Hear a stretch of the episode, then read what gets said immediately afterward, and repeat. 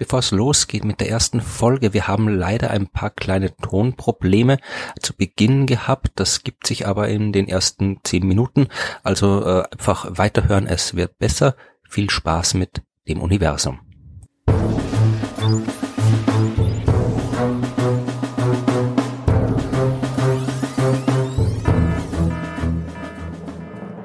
Herzlich willkommen bei der ersten Folge von Das Universum dem Podcast, in dem Florian und Ruth über das Universum plaudern. Mit Florian. Und mit Ruth. Hallo, hallo Flo. Schön dich zu hören. Ja, hallo Ruth, auch schön dich zu hören und vermutlich hört uns auch jemand zu. Hoffentlich. Sonst, ja, gut. Ich meine, es macht immer Spaß, einfach so mit dir zu plaudern. Aber wäre schon auch cool, ja. wenn auch noch andere Leute zuhören würden. Ja, das wären sie schon. Also hoffe ich mal. Also ich gehe da fest davon aus, dass jemand zuhört. du, warum machen wir das denn eigentlich überhaupt, was wir hier machen? Warum uns, müssen uns Leute beim Erzählen über das Universum zuhören? Was soll denn das alles eigentlich? Ja, na, was soll denn das? Ja, wir reden über das Universum, weil über das Universum äh, nie äh, zu viel geredet werden kann, weil im Universum coole Sachen stattfinden und äh, sowohl ich als auch du gerne über das Universum reden denke ich. Das stimmt. Das tun wir. Wir hören uns auch gern beim Reden zu, glaube ich. so wie alle anderen Leute auch, die gerade zuhören. Die hören uns beim Reden zu. Ja, aber es geht ja quasi nicht darum, jetzt nur uns beim Reden zuzuhören, sondern es geht darum, dass wir in dem Podcast ja einerseits Geschichten übers Universum erzählen wollen und andererseits vor allem auch Fragen übers Universum beantworten wollen. Voll. Das ist ganz wichtig. Wir sind nicht irgendwie dazu da, um einfach nur, ja, euch zuzutexten, sondern es geht um den Input, es geht um die Interaktion. Für mich vor allem ist das auch sehr wichtig. Dann solltest du aber auch was sagen, nicht schweigen. So Schweigepodcasts sind. ja, ja, ich bin ein Podcast-Neuling, Neulingin. Also ich habe sowas noch nicht wirklich gemacht. Für den Flo ist das alles schon irgendwie der alte Hut. Aber für mich ist das noch ein bisschen neu. Also habt ein bisschen Geduld mit mir. Ich muss mich erst dran gewöhnen. Und ich mache auch gern irgendwie Pausen. Ich überlege, glaube ich, oft ein bisschen zu viel über das, was ich sage. Aber ich werde mich bemühen, dass nicht zu lange Pausen entstehen. Dann müssen wir die Pausen rausschneiden. Aber äh, dann fang damit an zu erzählen, was du denn machst. Also mm. prinzipiell, warum du jetzt äh, äh befähigt bist, über das Universum zu sprechen, beziehungsweise was Befähigt. du im Laufe deiner Karriere als Ruth über, äh, genau. über Astronomie und das Erzählen über das Universum gelernt hast. Genau, also mir geht es da auch manchmal so, wenn mich Leute fragen, was machst du eigentlich so? Meine Karriere als, ähm, was genau bin ich denn jetzt? Also ich bin Astronomin. Das würde ich schon einfach trotzdem immer noch als erstes sagen. Ich bin nicht mehr äh, quasi aktiv in der Forschung tätig, war ich einige Jahre und hat viel Spaß gemacht, aber hat dann auch irgendwann gereicht aus diversen Gründen und Frustrationen mit der Wissenschaft oder mit der Art und Weise, wie Wissenschaft betrieben wird in Institutionen, habe ich mich dann entschlossen, mehr in die Kommunikationsrichtung zu gehen. Und das ist das, was ich jetzt schon seit ein paar Jahren auch mache. Und jetzt, seit zwei Jahren mittlerweile, betreibe ich ein mobiles, aufblasbares Planetarium.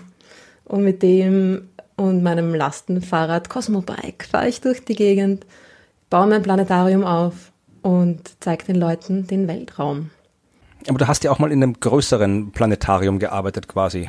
Ja, genau. Also ich habe mir das nicht irgendwie einfach so aus dem Finger ge gezuzelt und mir ausgedacht, diese Idee. Ich habe mit, mit einem mobilen Planetarium gearbeitet im Jodrell Bank Discovery Center. Ich habe äh, also forschungsbedingt quasi bin ich nach England übersiedelt für einen Job in der Wissenschaft und habe mich dann äh, quasi dort umorientiert und angefangen in der Kommunikation zu arbeiten. Und dann habe ich im, in einem Science Center, so ein kleines Museum quasi, gearbeitet beim riesigen Jodrell Bank äh, Radioteleskop.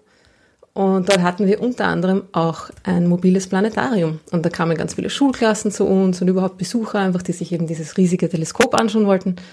Und wir haben mit ihnen eben auch Planetariumsshows gemacht. Und da das eigentlich immer das Coolste war, also für mich und auch vom Feedback her, von den Besuchern, das Planetarium, habe ich mir dann, wie ich nach Österreich zurückgekommen bin, gedacht, das nehme ich doch einfach mit und mache das hier auch, weil es das hier so noch nicht gibt.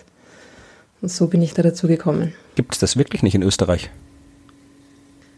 Naja, mittlerweile schon. Also es hat sich irgendwie lustigerweise so entwickelt, dass genau wie ich mein Projekt aufgezogen habe, auch die Uni-Sternwarte, wo wir beide ja studiert haben, äh, sich so ein mobiles Planetarium zugelegt hat. Das heißt, die haben auch eins und sind auch schon eben seit zwei Jahren fast damit unterwegs.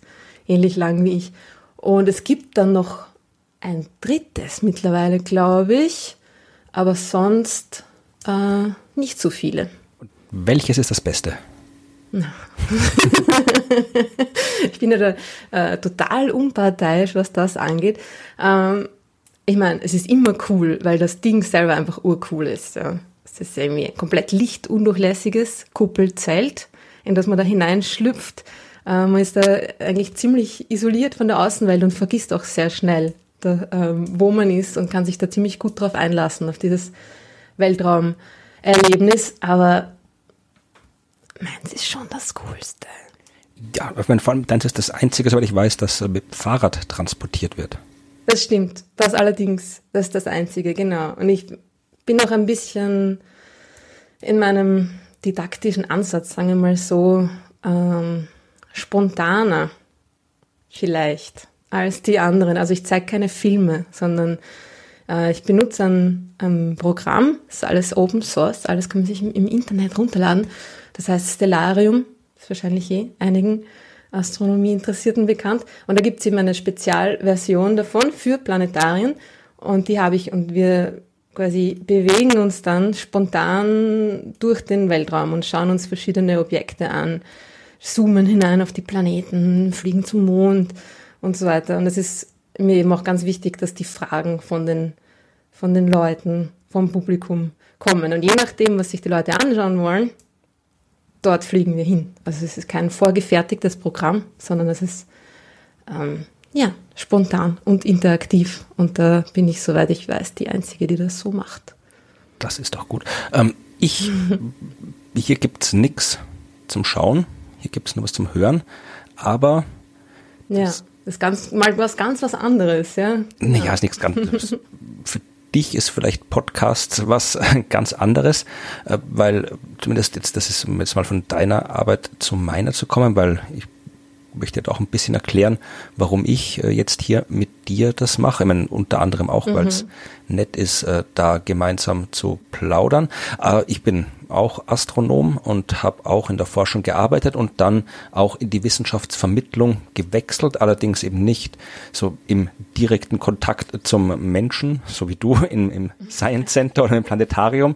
Ich habe das immer ein bisschen äh, ja, immer in sicherer Entfernung aus deinem Elfenbeinturm heraus. Nicht aus meinem Elfenbeinturm heraus. Ich habe nie in einem Elfenbeinturm gewohnt, äh, aber ich habe angefangen eben mit Schreiben. Ich habe einen Blog über Astronomie verfasst, mache ich immer noch. Ich habe dann äh, angefangen Bücher zu schreiben über die Astronomie. Mhm. Ich habe dann auch schon seit langer Zeit angefangen, Podcasts äh, zu machen über Astronomie und dann jetzt in den letzten Jahren mich doch wieder ein bisschen an die Menschen herangewagt und äh, regelmäßig äh, in Theatern gemeinsam mit dem Wissenschaftskabarett der Science Busters über Wissenschaft gesprochen. Das heißt, wir kommen quasi aus der gleichen Richtung, also aus dem gleichen Institut, wir haben ja beide gemeinsam an der Uni Wien studiert Astronomie. Mhm. Dann haben wir uns kurzfristig quasi getrennt und sind jetzt wieder bei der Wissenschaftskommunikation am Menschen angelangt. Und ich habe mir gedacht, äh, es wäre sowieso, es gibt ja genug Podcasts zu allen Themen, es gibt auch genug Podcasts zur Astronomie, aber äh, es kann durchaus auch mal einen Podcast geben, wo die äh, Geschichten übers Universum im Mittelpunkt stehen und eben die Fragen übers Universum im Mittelpunkt stehen, weil ich kriege und du vermutlich auch jede Menge Fragen mhm. äh, zu astronomischen Themen und die kann man hier jetzt in so einem Format äh, wie dem Podcast ausführlich beantworten und auch äh, archivierbar beantworten. Das heißt, die Leute können sich das dann auch immer wieder anhören, wenn die Fragen, weil das sind ja oft immer die gleichen Fragen, die auftreten. Und deswegen probieren wir jetzt hier in diesem Podcast äh, das zu machen. Wir müssen schauen, wie sich das alles entwickelt äh, im Laufe der Zeit, wie der Podcast so sein wird. Aber der Plan, den wir uns ausgedacht haben, ist ja, dass wir uns äh, abwechselnd, äh, wir schauen, was es gibt im Universum an neuer Forschung, an spannenden Geschichten und in jeder Folge gibt's eine neue Geschichte, die äh, wir einander erzählen und drüber diskutieren. Und der zweite Hauptteil werden dann tatsächlich die Fragen aus der Hörerschaft sein, die wir probieren, so ausführlich und interessant wie möglich zu beantworten. Das ist unser Plan. Ja, genau. Und so werden wir das auch umsetzen. Und ich finde das auch super mit den Fragen, dass man eben nicht, also was mir manchmal auffällt, äh, dass, dass Leute ein bisschen schüchtern sind. Also Kinder nicht. Ich arbeite auch sehr viel mit Kindern, die sind nicht schüchtern, was das Fragen stellen angeht. Äh, aber bei ähm, 12 plus Jährigen ist es oft so, dass äh, sich Leute halt einfach quasi live nicht mehr trauen, weil sie Angst haben, dass sie das ja eigentlich alles schon wissen müssten. Und das sind ja, das sind ja blöde Fragen. Was ist denn jetzt wirklich eigentlich ein Stern? Ah, und so. Und ich denke mir, dass wenn man das einfach quasi uns schicken kann. Und wenn ihr wollt, können wir euch den, den Namen von der Reaktion geändert und so machen. Äh, wenn euch das quasi peinlich ist, dass eure Frage zu blöd ist, äh, keine Sorge. Es ist äh, nicht blöd. Und vor allem die grundlegenden Fragen sind oft die am interessantesten zu beantworten sind. Ja. Also äh, es heißt ja immer, es gibt keine blöden Fragen. Ich meine, es gibt schon blöde Fragen, das muss man schon auch ja, sagen. Oh ja. Aber äh, wir, die blöden Fragen, also ich, die, die meistens, wenn man glaubt, man stellt eine blöde Frage, ist es keine blöden Fragen. Die blöden Fragen kommen von Leuten, genau. die glauben, dass sie eh coole Fragen stellen. Also ich meine, auch die Leute, genau, die coole Gleiche Fragen stellen. wollte ich auch gerade sagen. Also auch so natürlich, auch die Leute, die coole Fragen stellen und glauben, dass sie coole Fragen stellen, das sind oft coole Fragen. Aber wie gesagt, also wenn man glaubt, wenn man Angst hat, dass man eine blöde Frage stellt, ist es meistens keine blöde Frage. Die Leute, das die stimmt. wirklich blöde Fragen stellen, haben diese äh, Hemmungen im Allgemeinen nicht. Ja, genau. So ist es. Also nur zu her mit euren Fragen. Genau. Aber Und jetzt ja? machen, wir, machen wir mit dem Hauptteil weiter, oder? Ja. Möchtest du meine Geschichte hören? Ich möchte auf jeden Fall eine Geschichte hören, ja. Ich habe eine ziemlich coole Geschichte. Sie ist ein bisschen lang und ein bisschen kompliziert. Das ist ja perfekt für einen populärwissenschaftlichen Podcast. es geht um viele Dinge. Äh, es geht um all die coolen Dinge in der Astronomie. Also nicht um Steine im Weltraum. Ja, äh, Steine im Weltraum sind auch cool. Sind auch cool, ja, eh, ja, eh. Aber es geht um die so richtig coolen Dinge. Es geht natürlich um Galaxien. Okay. Eh klar. Das war ja auch mein, mein Spezialgebiet damals. Die Sigi übrigens, eine gemeinsame Freundin von uns, hat vorgeschlagen, dass wir den Podcast statt das Universum einfach bla bla bla Galaxien nennen sollen. Ja, das ist schön, schöne Grüße an die Sigi, aber erstens heißt das Ding schon so, wir haben so angefangen damit und äh, es geht nicht nur um bla bla bla und Galaxien, es geht um das Universum. Ja, eh. aber heute, glaube ich, könnte es äh, schon eher so in die Richtung gehen. Nein, es geht nicht nur um Galaxien, es geht auch um schwarze Löcher in diesen Galaxien und um Gravitationswellen. Das Coolste in der Astronomie überhaupt. Und es geht um quasi die Verbindung von diesen Dingen, Galaxien, schwarzen Löchern und Gravitationswellen. Äh, soll ich nochmal erklären, was Gravitationswellen sind? Oder hast du wahrscheinlich auch schon einen Sternengeschichten-Podcast über Gravitationswellen gemacht, wo das alles ganz genau erklärt ist? Äh, natürlich habe ich in meinem eigenen Podcast, äh, den Sternengeschichten, schon mal über Gravitationswellen geredet, aber nur weil irgendwer irgendwo mal über irgendwas geredet hat, heißt es ja nicht, dass man anderswo nicht auch noch drüber reden kann, weil die Leute hören ja jetzt hier diesen Podcast und nicht irgendwelche anderen Podcasts. Das heißt, wenn äh, in deiner Geschichte Gravitationswellen eine wichtige Rolle spielen, dann wäre es natürlich durchaus praktisch, wenn du auch erzählst, was Gravitationswellen sind glaube ich. Ja, ist es eh schnell erzählt. Eigentlich Gravitationswellen sind, sind ja eigentlich was ganz was Neues in der Astronomie. Also vorhergesagt wurden sie schon vor einiger Zeit, vor gut 100 Jahren, aber 100 Jahren. erst seit mehr als 100 Jahren. Mhm. Du weißt wahrscheinlich sogar genau wann und von wem. Ja, von wem weißt du auch. War sogar noch einer vor Herrn Einstein, aber Poincaré hat sie schon vorhergesagt. Ich, ich habe extra nachgeschaut. Ja, ich meine, das war, ist mir unbekannt, aber ich ich, ich cool. glaub dir mal, sage ich. Schauen wir mal. Aber also Gravitationswellen sind etwas, was äh, Albert Einstein und Henri Poincaré, ein anderer genau. Mathematiker, Astronom, vorhergesagt haben, aber weil wissen wir noch nicht, was es ist. Vor kurzem wurden ja zum ersten Mal diese Gravitationswellen detektiert. Und das Coole dran ist, dass diese Wellen ja nichts mit Licht zu tun haben. Sonst ist ja, oder bis dahin war ja alles in der Astronomie, alles in der beobachteten Astronomie quasi ähm, Licht. Es war ja alles, was wir wussten, Licht, das wir aus dem Universum bekommen und analysieren. Nur die Gravitationswellen sind ein ganz eigenes Ding. Das sind Wellen im Raum selber, also nichts, das sich durch den Raum bewegt, sondern das ist der, der Raum selber, der sich da bewegt. Der wackelt quasi. Ja, also mein, äh, das war ja, um nochmal auf den Albert Einstein zurückzukommen, der hat ja äh, unter anderem als erster im Wesentlichen gesagt, dass der Raum eben nicht einfach nix ist, also das ist nicht einfach irgendwie so ein leeres mhm. Kastel oder sowas halt, wo halt alles passiert, was passiert, äh, sondern der Raum ist selbst etwas, was Eigenschaften hat, was sich verändern kann, was verformt ja. werden kann und äh, genau. Masse verformt den Raum und wenn sich diese genau. Verformungen im Raum ausbreiten durch den Raum, dann ist es eine Gravitationswelle. Ziehen sie quasi Wellen, genau. Also jedes Mal, wenn irgendwie Massen beschleunigt werden, entstehen Gravitationswellen. Wenn ich irgendwie äh, in der Früh aufstehe und um mein Zimmer gehe, dann erzeuge ich auch Gravitationswellen. Aber das Blöde ist halt, dass die Gravitation so eine schwache Kraft ist und darum sind diese Wellen auch so klein. Und diese Gravitationswellen, die das LIGO-Instrument, diese zwei riesigen Interferometer, da detektiert hat, vor viereinhalb Jahren war das, äh, das war ein Monster-Event. Also bis jetzt können wir halt einfach nur diese extrem energetischen, extrem massereichen äh, Events detektieren, also nur die Gravitationswellen, die von diesen Events erzeugt werden. Wollen wir erklären, was ein LIGO-Interferometer ist oder darauf äh, auf andere Quellen verweisen? Da linken wir. Also im Wesentlichen geht es darum, dass Gravitationswellen halt extrem schwer nachzuweisen sind. Selbst die allerstärksten Ereignisse, braucht wirklich große, extrem große Massen, extrem komprimierte Massen, also wirklich Sterne oder sowas, wenn die zusammenkrachen oder wenn wirklich Gewaltiges passiert, selbst da wird der Raum nur minimal zum Wackeln gebracht und es, mhm. wir haben Instrumente gebaut, über Jahrzehnte hinweg haben die Menschen die gebaut, immer größer und immer größer und am Ende waren die sensibel genug, um das messen zu können. Das ist vor viereinhalb Jahren Jahren passiert. Und äh, wie das genau funktioniert, dazu ja. machen wir dann äh, einen Nur Link, wo man sich im Detail anhören kann.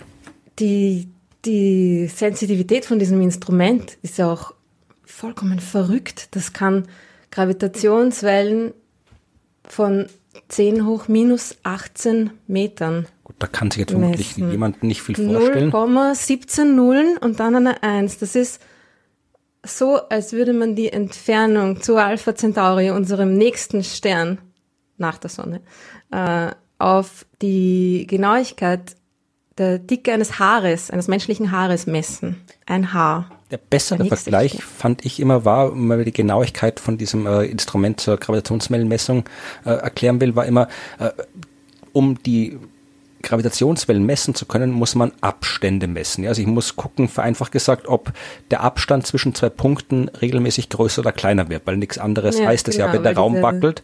Und dieses Instrument LIGO, das in den USA steht, kann Abstände messen äh, mit einer Genauigkeit, die geringer ist als der Durchmesser eines Atomkerns. Ja, also wenn die Distanz äh, viel kleiner, also die, die Änderung in der Distanz äh, so minimal ist, ja, wirklich Bruchteile des Durchmessers eines Atomkerns, das kann man messen. Und das muss man messen können, um die Gravitationswellen feststellen zu können. Verrückt, oder? Ja, aber halt Wissenschaft, also das geht ja halt darum. Wissenschaft, ja, ja, Wissenschaft ist verrückt. Genau. Und das ist gelungen vor viereinhalb Jahren. Das Ding ist aber nur, dass diese, ähm, diese riesigen schwarzen Löcher, das sind die die äh, Verursacher von diesen, von diesen Gravitationswellen, weil das eben extrem massereiche, extrem schwere, extrem komprimierte Objekte sind, die sich umkreisen, zwei schwarze Löcher, die sich umkreisen. Ähm, die, die man da gemessen hat oder detektiert hat, äh, man fragt sich jetzt, wo kommen die her? Oder wie kommen die sich so nah? Schwarze Löcher sind ja extrem selten und normalerweise recht weit voneinander entfernt. Also wie kommt es dazu, dass sich zwei riesige, gigantische schwarze Löcher umkreisen, extrem nah und schließlich miteinander verschmelzen? Ja, wie kommt es dazu? und da kommen jetzt die Galaxien äh, zum Zug. Und zwar ist das auch, ich finde es auch extrem cool, diese Geschichte, weil das ähm, eine Arbeit, eine, eine, eine Veröffentlichung von meinem ehemaligen Chef in Nottingham ist. Also es hat meine, meine ehemalige Arbeitsgruppe an der Uni in Nottingham hat diese, diese Studie betrieben.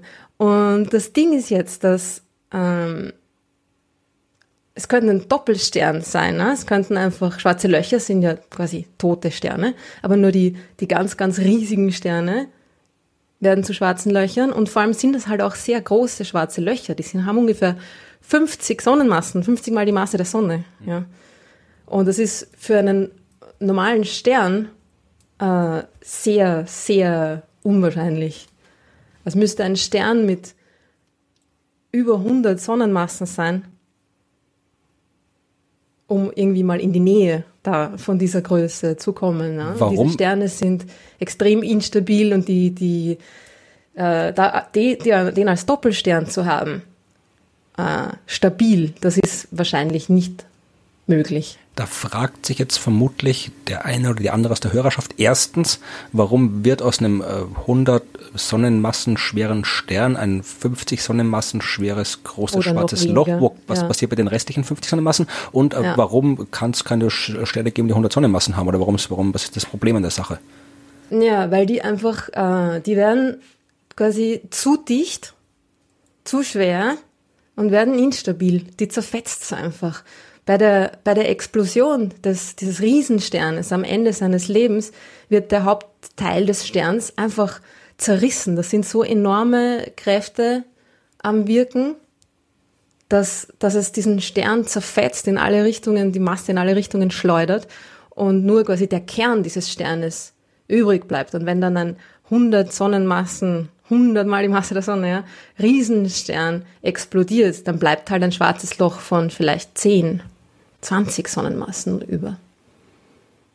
Okay, und was, äh, aber, aber wo ist das Problem? Das kann ja sagen, okay, dann gibt's halt, wenn wir ein 50 äh, Sonnenmassen äh, schwarzes Loch haben, dann nehmen wir ein 100 Sonnenmassen Stern. Wenn wir ein 100 Sonnenmassen schwarzes Loch haben, dann nehmen wir halt einen 200 Sonnenmassen Stern. Also, wenn, warum mhm. kann der... Und solche Sterne gibt's nicht. Die gibt's eigentlich so gut wie nicht. Also man sieht die einfach nicht. Man beobachtet die nicht im Universum. Dann müsst du das besser ist schauen. schwer für einen Stern. Du musst besser schauen. Das Ding ist ja, dass wenn ein Stern entsteht aus einer riesigen ähm, Wasserstoffwolke, der fragmentiert quasi. Das sind die einzelnen äh, Bereiche, kleine Bereiche dieser Wolke fallen unter ihrem eigenen Gewicht in sich zusammen und bilden die Sterne.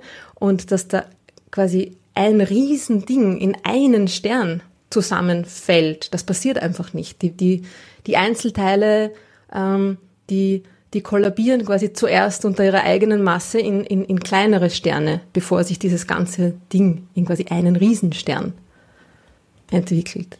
Okay, dann macht das Sinn? Ja, ne, dann wissen wir jetzt, äh, wir wissen dann jetzt, äh, warum es keine Dass großen Sterne gibt, aber wir große wissen Sterne nicht sein können. Genau. Wir wissen aber also, immer noch nicht, wo doppelschwarze Löcher herkommen was sind diese, diese doppelschwarzen Löcher von 50 bis 50 bis 100 Sonnenmassen. Und da kommen jetzt die Galaxien ins Spiel, und zwar nämlich Zwerggalaxien, Mini-Galaxien.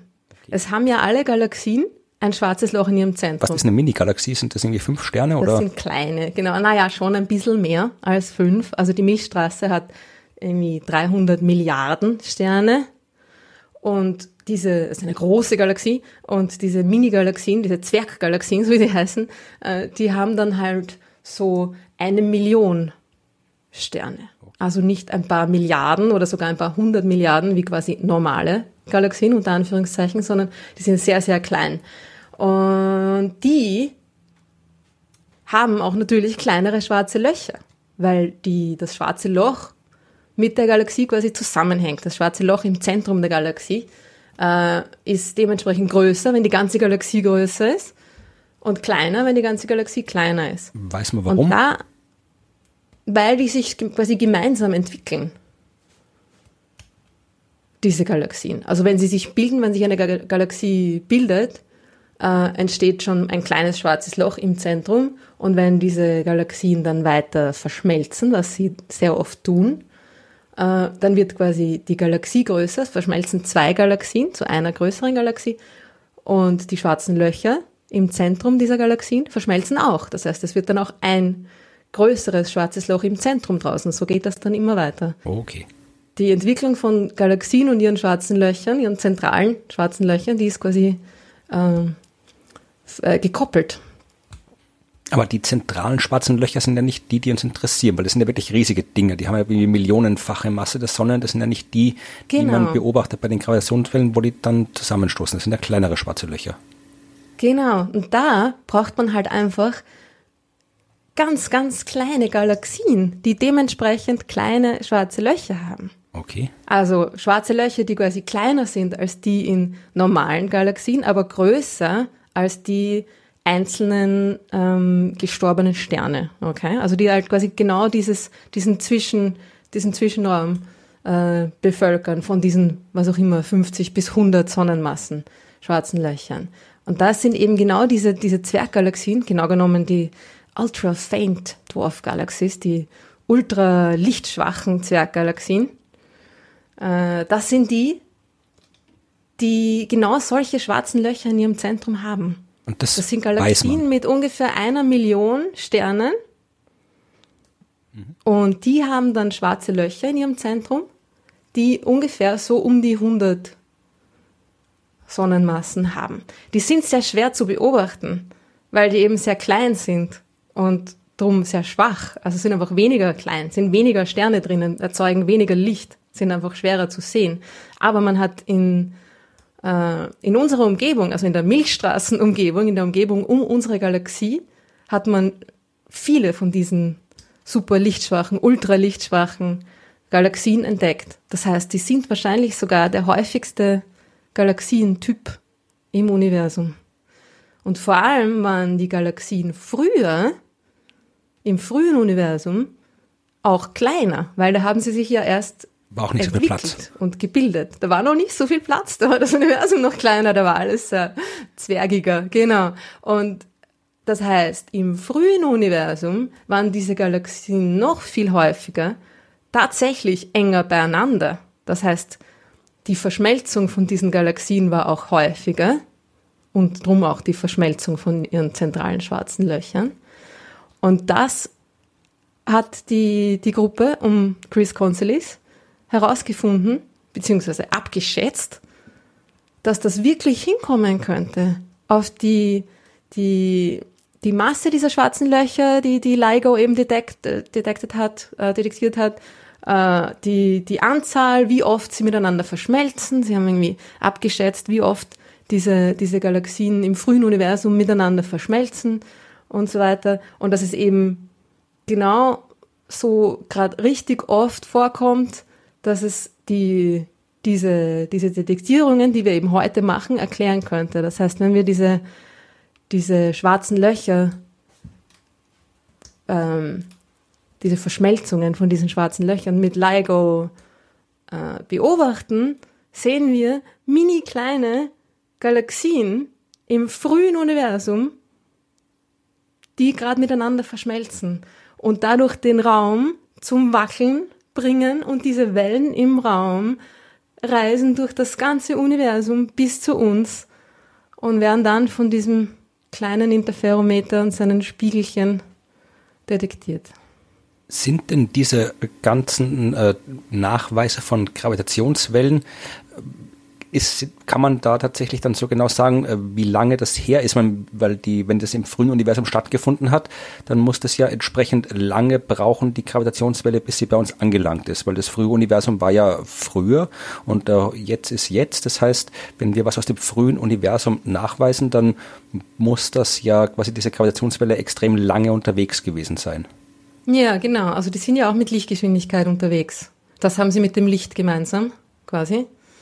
Das heißt, die waren dementsprechend, wie lang das halt her ist, äh, ein paar Milliarden Jahre durch das Universum unterwegs. Das heißt, das, was wir mit den genau. Gravitationswellen messen, ist etwas, was vor ein paar Milliarden Jahren passiert ist.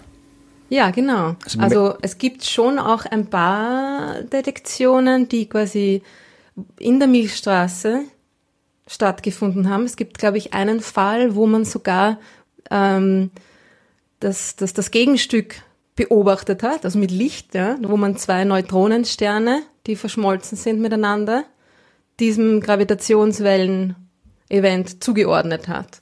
Das heißt, das waren zwei, das waren zwei Neutronensterne, die miteinander verschmolzen sind. Das hat nichts mit Galaxien zu tun.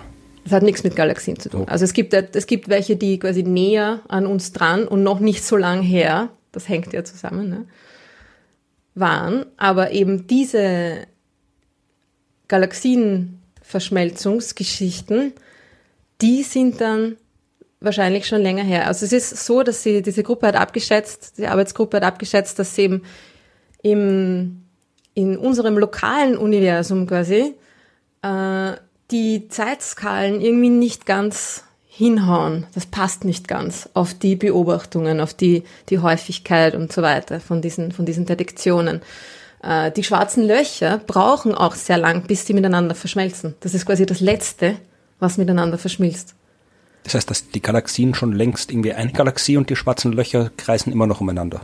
Richtig, genau. Man sieht von außen quasi schon nur mehr eine Galaxie. Es schaut nur mehr wie eine größere Galaxie aus, aber man sieht zum Beispiel dann immer noch zwei getrennte schwarze Löcher, die einander umkreisen, so in etwa. Das heißt, es ist äh, im, im, im lokalen Universum hätten die dann quasi noch nicht genug Zeit gehabt, um miteinander zu verschmelzen. Das heißt, es ist viel wahrscheinlicher, dass das diese Zwerggalaxien waren, die schon vor langer Zeit oder ähm, weit weg von uns äh, sich befunden haben. Das heißt, es ist doch gut zu wissen, dass wir jetzt eine Möglichkeit haben, nicht zu sehen, wie Galaxien früher miteinander zusammengestoßen sind, sondern äh, heute immer noch spüren können, wie das Universum mhm. wackelt, weil vor ein paar Milliarden Jahren kleine Galaxien miteinander verschmolzen sind. Ganz genau, so ist es. Dann habe ich das richtig verstanden und finde es cool. das freut mich. Sehr gut. Ja, ich finde das eine extrem coole Geschichte. Ich stelle mir dann auch immer vor, dass diese Gravitationswellen irgendwie ja die ganze Zeit ja irgendwie durch mich durch ähm, wobbeln. das ist eigentlich irgendwie eine vollkommen Warum nur durch dich? Vorstellung. Nein, eh nicht nur durch mich, aber ich stelle es mir halt bei mir vor, ähm, durch dich auch. Keine Sorge. Immerhin. ja, Schöne Geschichte. Danke. Gibt es eigentlich schon Fragen? Ja, wenn äh, da wir nicht live sind und keiner mit uns reden kann, brauchen wir jetzt nicht warten, ob uns jemand der Frage äh, sendet, weil das die erste Folge ist und noch keiner weiß, dass es stattfindet. Aber wenn ihr Fragen um. Ähm. habt, dann könnt ihr uns die ja stellen zu dem Thema. Äh, ich sag am Ende noch, wo man das kann. Aber tatsächlich, also jetzt käme der Teil, wo wir Fragen beantworten, die uns gestellt werden. Da das die erste Folge ist, äh, haben wir noch quasi aus der Hörerschaft keine Fragen bekommen. Aber ich habe aus meinem Umfeld eine Frage bekommen, die ich gerne an dich weiterreichen will, weil äh, du ja hauptsächlich äh, mit Kindern in deinem mobilen Planetarium arbeitest und das eine Frage von einem mm. Kind ist, die so klingt, als könnte es eine blöde Frage sein, aber äh, definitiv keine blöde Frage ist. Und die Frage stammt äh, von Juna, die zehn Jahre alt ist. Ich weiß nicht, ob das ungefähr in deine Zielgruppe reinfällt als die Planetariumsdirektorin. Das ist meine Prime-Zielgruppe, ja. Okay. Und dann hast du vielleicht die Frage schon gehört, denn äh, Juna wollte wissen, woraus bestehen Sterne? Ja, na, das ist eine exzellente Frage. Das ist überhaupt keine blöde Frage. Und ich, ich finde ja, dass Fragen, die Zehnjährige stellen, quasi genau die, oder habe erfahren in meiner Arbeit, äh, dass, dass die quasi die gleichen Fragen sind, die Erwachsene stellen. Also das Wissen von Erwachsenen ist in der Astronomie, das jetzt nicht so wirklich zur Allgemeinbildung gehört, nicht so weit, viel weiter fortgeschritten als das Wissen von Kindern. Drum, ja, woraus bestehen Sterne? Super Frage. Sterne sind gigantische Feuerbälle, sage ich oft, wobei das ja dann eigentlich gar nicht stimmt. Man kann sie sich wie gigantische Feuerbälle vorstellen, wie eine riesige Explosion, hundertmal der Durchmesser der Erde, zum Beispiel, hat die Sonne. Die Sonne ist ein Stern. Die, die, und, die ist größer als hundertmal der Durchmesser der Erde, oder?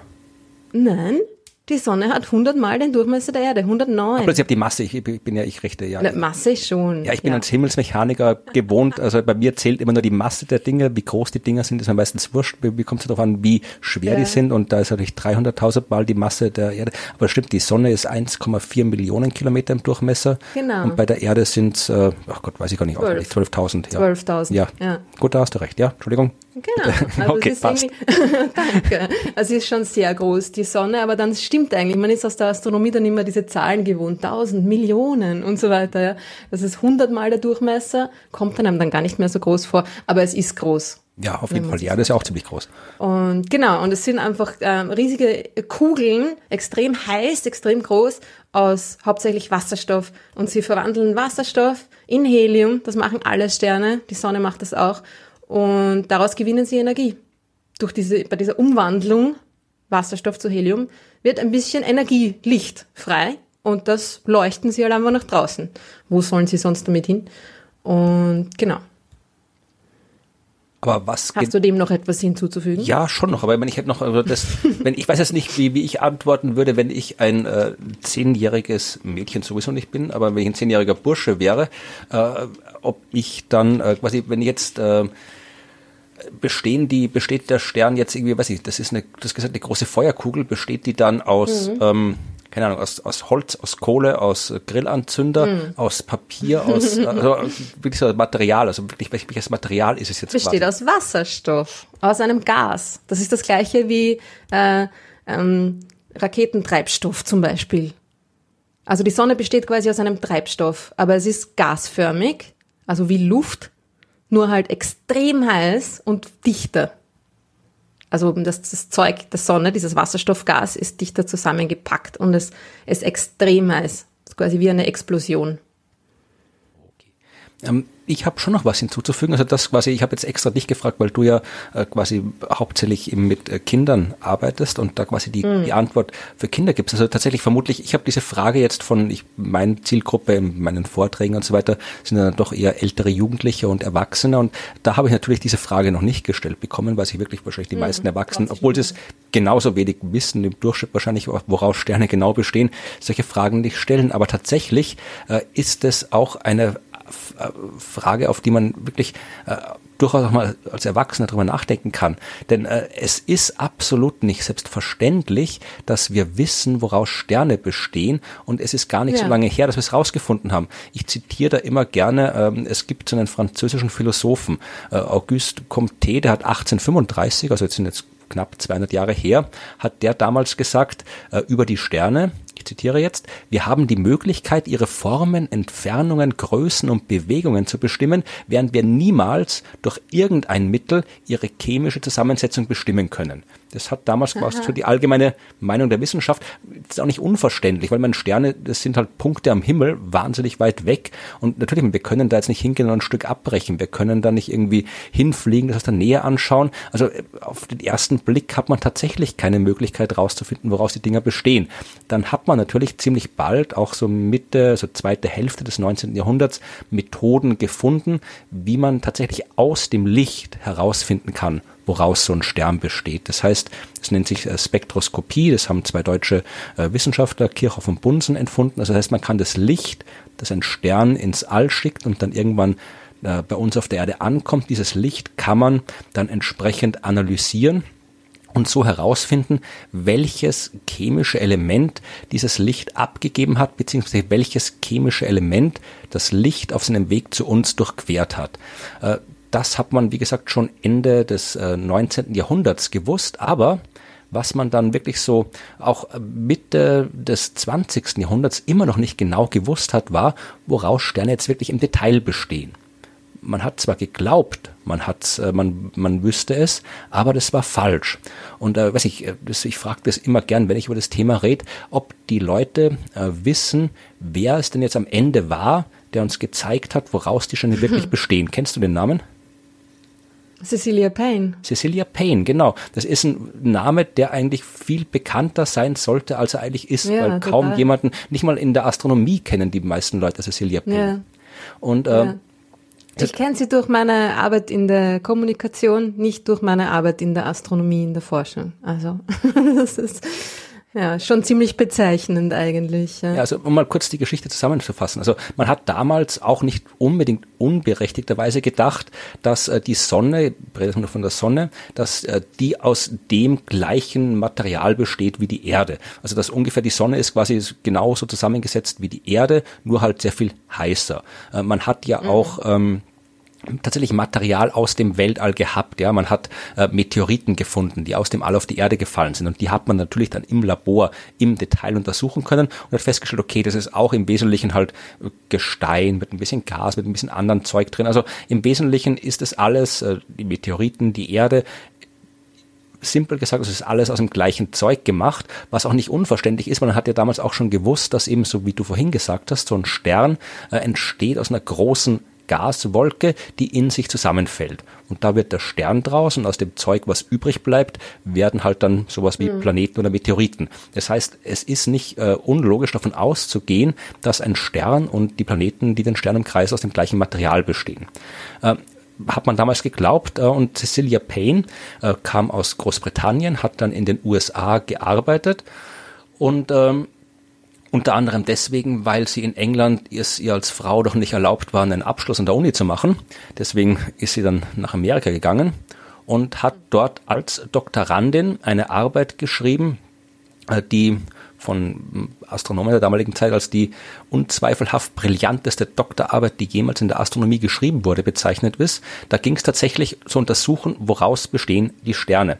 Und ich habe vorhin gesagt, es gibt diese Methode, wo man aus der Analyse des Lichts herausfinden kann, woraus die chemischen Elemente bestehen äh, die gab es dann, die gab es natürlich und die gibt es halt immer noch und die funktioniert auch. Das Problem ist, dass äh, man da tatsächlich dass die komplexer ist, als man auf den ersten Blick gedacht hat, weil es gibt nicht einfach nur äh, chemische Elemente wie jetzt zum Beispiel Wasserstoff oder wie zum Beispiel Eisen, ja, sondern diese Elemente können in verschiedenen ja, sagen wir mal, Variationen vorliegen. Äh, das hängt mit dem Aufbau zusammen. Also so ein äh, chemisches Element, so ein Atom besteht aus einem Atomkern und rundherum sind eine, ist eine Atomhülle, die aus Elektronen besteht. Und unterschiedliche chemische Elemente haben unterschiedlich viele Elektronen. Also Eisen hat ganz viele, Wasserstoff hat nur ein Elektron in der Hülle und ähm, die Anzahl der Elektronen kann sich aber ändern durch die Temperatur. Also wenn man ein Element extrem heiß macht, dann kann es einige oder alle seiner Elektronen verlieren in der Hülle. Das heißt Ionisation.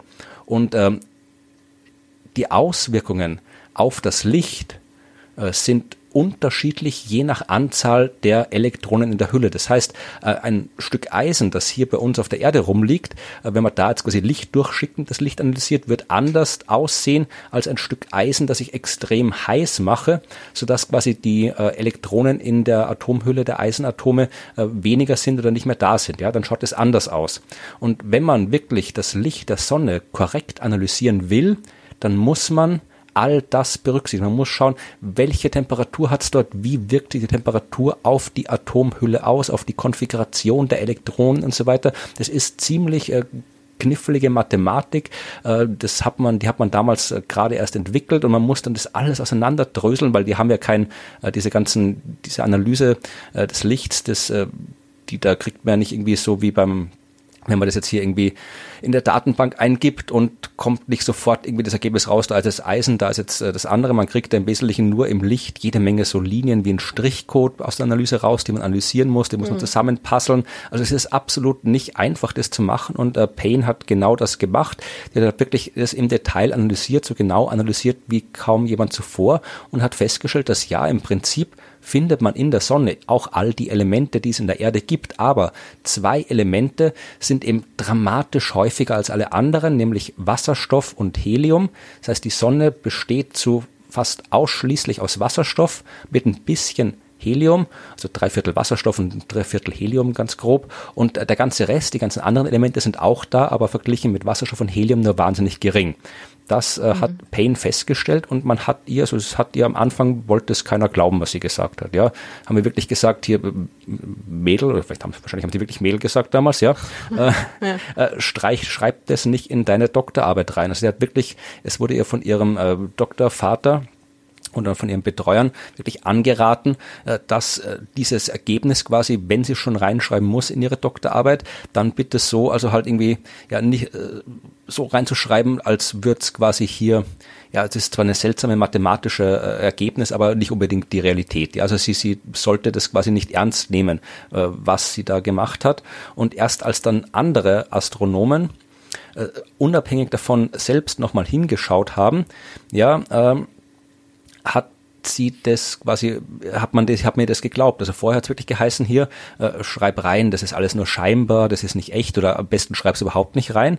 Und erst als mhm. dann quasi ihr, ihr ähm, äh, Henry Russell hieß der Astronom, der das gemacht hat, der das geraten hat, äh, erst als der dann später selbst nochmal das, die Analysen alle wiederholt hat, hat er festgestellt, okay, das stimmt wirklich. Ja? Und, mhm. äh, tatsächlich, Und hat sie es reingeschrieben in ihre Doktorarbeit schon, oder? Sie hat es reingeschrieben, aber eben tatsächlich eben mit dem Hinweis, das ist nur scheinbar. Sehr, ja, okay. Und tatsächlich, man mittlerweile heute ist das relativ klar. Heute, wenn man, wenn man, wenn man nachschaut, dann findet man auch die Information, dass es Cecilia Payne war, die das alles rausgefunden hat. Aber damals, also tatsächlich dieser äh, äh, Henry Russell, äh, weil der hat er quasi, weil der Mann war, der das wiederholt hat, äh, diese Forschung, äh, der galt dann eine Zeit lang, ist quasi ist auch, auch er als derjenige gegolten, der diese Entdeckung gemacht hat. Also nicht die mhm. Frau, die es zuerst gemacht hat, sondern der Mann, der es danach gemacht hat. Aber heute, wie gesagt, ähm, ist es äh, ist allen klar, also man kann diese Information finden, wenn man sich äh, bemüht. Sie sollte eigentlich viel offensichtlicher sein, äh, dass, dass Cecilia Payne das rausgefunden hat. Und es ist, das verlinken wir dann auch in den Shownotes, äh, vor kurzem ein, neues Buch erschienen. Es gab nämlich bis dahin kein wirkliches, vernünftiges, allgemein verständliches Buch, das äh, das Leben und die Arbeit von Cecilia Payne beschreibt. Es gab immer so kürzere Geschichten in anderen Büchern, Artikel im Internet, in Zeitungen, aber kein wirkliches Buch äh, über Cecilia Payne. Jetzt ist eins erschienen mhm. und das, äh, ich habe es gerade erst angefangen zu lesen, aber wir werden es verlinken äh, und ich kann allen nur äh, empfehlen, sich mit äh, dieser Frau und ihrer Arbeit zu beschäftigen. Das ist wirklich äh, in sowohl ihr Leben als auch ihre Arbeit extrem interessant, weil eben die Frage, woraus besteht ein Stern, absolut nicht trivial ist. Das ist was, Total, das haben wir, Sterne sehen wir seit Jahrtausenden, seit wir zum Himmel schauen können, bewusst als Menschen schauen wir zum Himmel und sehen die Dinge und rausgefunden, woraus sie bestehen, haben wir vor äh, knapp 100 Jahren. Ja, also es ist eine absolut nicht triviale Frage und äh, man sollte wissen, wenn man sich für das Universum interessiert, wie die Antwort lautet und man sollte auch wissen, wer die Antwort gefunden hat, nämlich mhm. Cecilia Payne. Also merkt euch den Namen. ja, voll wichtig. Das stimmt. Ja, äh, mehr Fragen Coole haben. Frage. Vielen Dank, Juna, für deine Frage. Ja, mehr Fragen haben wir noch nicht bekommen, weil es, wie gesagt, der, die erste äh, Folge ist, die wir veröffentlichen. Aber ihr könnt uns natürlich äh, Fragen schicken. Dafür ist die Sache ja da. Und zwar, äh, vor allem könnt ihr uns eine E-Mail schicken und zwar an fragen.dasuniversum.at oder ihr nutzt andere Kontaktmöglichkeiten. Es wird uns geben oder gibt uns schon, je nachdem, äh, was wir schon geschafft haben zu machen oder nicht, überall dort, wo es halt äh, Dinge gibt im Internet, auf Facebook, auf Twitter, auf Instagram. Äh, es ist, sucht einfach immer das Universum Podcast, äh, dann findet ihr die diversen äh, Sachen auf, auf, den diversen Kanälen oder äh, geht auf unsere Homepage, die das Universum.at lautet und äh, da werdet ihr auch entsprechende Links finden. Ihr könnt uns auch irgendwie, wenn ihr uns persönlich irgendwo, ich habe äh, Accounts bei Facebook, Ruth hat Accounts bei Facebook, Twitter, Instagram, also ihr werdet Möglichkeiten finden, uns Fragen zu stellen und wenn ihr uns Fragen stellt, werden wir uns bemühen, sie zu beantworten. Auf jeden Fall. Und wenn ihr uns nicht findet, finden wir euch. Was sind das für Quatsch? Aber äh, man kann uns tatsächlich finden. Also äh, wie gesagt, äh, du dein Planetarium, äh, ist ja. das jetzt wieder aktiv? Weil, wie gesagt, ja, ja naja, jetzt, also jetzt gerade wieder, genau. Es ist äh, ab heute eigentlich ist es quasi wieder möglich. Ja, heute ist immer ein schlechtes, ein schlechter. Äh, das stimmt, 15. Juni. 2020 muss ich sagen, weil vielleicht hört das Juni jemand auch 2020, noch irgendwer in fünf das Jahren stimmt. An. Ja, genau. Wir befinden uns noch in den in den äh, Ausläufern, hoffentlich, der Covid-19-Pandemie. Und ich war jetzt quasi ziemlich genau drei Monate, ähm, ja, war das Planetarium auf Eis gelegt. Und es ist aber jetzt wieder möglich und ich habe mir sogar genau ausgerechnet, wie man die immer noch geltende 1 Meter Mindestabstandsregel einhalten kann im Planetarium. Es gehen sich halt dann jetzt nur 15 Leute aus statt 25. Normalerweise passen 25 Leute ins Planetariumszelt hinein. Jetzt gibt's Veranstaltungen mit bis zu 15 Leuten. Genau. Und die Woche bin ich eh schon wieder in einer Schule unterwegs. Und Anfang Juli gibt's dann auch eine Veranstaltung in Waldhofen. Also ich bin nicht nur in Wien unterwegs, sondern manchmal auch ein bisschen ähm, im Rest von Österreich. Äh, genau. Und wenn ihr irgendeine Veranstaltung habt oder ein Fest, ein Geburtstagsfest, äh, ein Sommerfest, was auch immer, dann könnt ihr mich natürlich gerne buchen. Nur in Auf Österreich? meiner Webseite publicspace.at. Ähm, ich war einmal in der Schweiz, da war ich äh, eine Woche in Vorarlberg eingeladen und habe dann gleich einen kleinen Abstecher in die Schweiz gemacht. Es ist nah dran. äh, genau, also ich bin eigentlich schon sehr, sehr hauptsächlich fast nur in Österreich unterwegs, aber Aber wenn jetzt jemand aus Deutschland das hört und sagt, du sollst unbedingt kommen und du kriegst absurd viel Geld dafür, dann kommst du auch, oder Ja, sagst du prinzipiell nicht über die natürlich. Grenze? Na, natürlich. Okay. Eben, wie gesagt, ab heute wieder möglich. 15. Juni, Grenzen sind geöffnet. Nein, natürlich mache ich sehr gern. Also vor allem, wenn es einfach mit öffentlichen Verkehrsmitteln zu erreichen ist. Also ich fahre gern mit dem Zug nach München zum Beispiel. Also ich bin ja mit öffentlichen Verkehrsmitteln unterwegs mit dem Planetarium. Wenn's, wenn die Distanz mehr als 15 Kilometer ist, One Way, dann fahre ich nicht mehr mit dem Fahrrad. Also wer jetzt zuhört und aus Österreich, aus der Schweiz oder aus München kommt, kann die Route buchen. muss und nicht nur München sein. Es ist nur gerade da mir gerade eingefallen. Okay, Passau geht auch. Wie auch immer. Gut, also keine, außerhalb Bayern ist nichts. Gut. Ja, vielleicht jetzt nicht irgendwie. In, in Amsterdam war ich auch schon mal, weil meine Schwester in Amsterdam lebt. Und das war quasi ihr Geburtstagsgeschenk. Aber das sind schon eher Ausnahmen. Aber ja, genau, Süddeutschland. Aber es gibt ja auch mobile Planetarien in Deutschland. Ach, du weißt nicht, wie So Geschäft funktioniert. Ja, also das ist, Ja, tut mir leid. Ich bin da echt nicht so begabt, glaube ich. Ja, ich komme überall hin, wo man mich einlädt, aber wie gesagt, auch ich habe ja äh, unter anderem ein bisschen, äh, war ein bisschen eingeschränkt in meiner Tätigkeit durch die äh, allgemeinen Einschränkungen, weil ähm, ich konnte keine Vorträge halten, die geplant waren. Mit den Science Busters gab es keine Auftritte. Äh, das wird auch alles wieder anlaufen, sofern uns da nicht wieder irgendwas Virusmäßiges dazwischen kommt. Dann gibt's im Herbst wieder Auftritte mit den Science Busters. Ich werde im Herbst wieder Vorträge halten über meine diversen äh, Bücher und anderen Themen. Äh, Insofern habe ich jetzt nichts, was ich hier jetzt großartig ankündigen könnte, wo man mich treffen kann. Wenn man nicht zufällig irgendwo hier im Supermarkt über den Weg läuft, dann gibt's äh, aktuell keine äh, Möglichkeiten, mich quasi im echten Leben zu treffen, aber äh, virtuell da, wo man mich eh schon auch die letzten Jahre treffen konnte. Also man kann sich meine Podcasts anhören, man kann sich meine Bücher anschauen, man kann mich auf Instagram und so weiter überall anschauen. Das verlinken wir alles, aber äh, wenn ihr uns finden wollt, dann findet ihr uns. Und äh, ich hoffe, dass äh, es dann irgendwann im Laufe der Zeit auch, wie gesagt, alles wieder ein bisschen normal wird, dass das äh, mobile Planetarium regelmäßig mobil sein kann, vielleicht auch über die Grenzen von Bayern hinaus, man weiß es nicht. ähm, die, ich werde dann definitiv im Herbst äh, wieder überall auftreten und dann bis dahin vermutlich auch hier darüber informieren, wo das stattfindet. Ansonsten äh, müsst ihr aber natürlich nicht zu uns kommen, wenn ihr was wissen wollt. Wie gesagt, stellt uns bitte Fragen, das ist wichtig. Wir wollen so viele Fragen wie möglich, weil äh, der Hauptteil dieses Podcasts soll ja wirklich die Beantwortung der Fragen sein, weil das Universum ziemlich groß ist und im Universum jede Menge passiert, äh, dass man erklären kann, dass man verstehen kann. Es passiert auch viel, das man nicht verstehen kann und das sind die spannendsten Sachen. Also wenn ihr denkt, äh, da ist was, was ihr gerne wissen wollt, aber noch nicht wisst oder was ihr gerne verstehen wollt und noch nicht versteht, dann fragt uns und wenn wir es wissen oder verstehen, dann antworten wir und wenn wir es nicht wissen oder verstehen, dann ähm, Antworten wir auch, aber mit Disclaimer.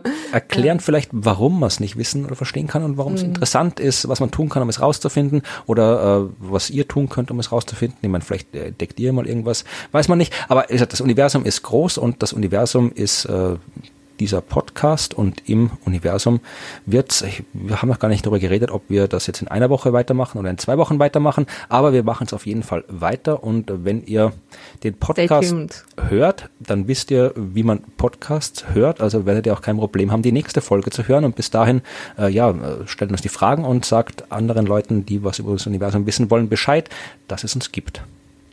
Juhu. Bis zum nächsten Mal. Bis zum nächsten Mal. Bye.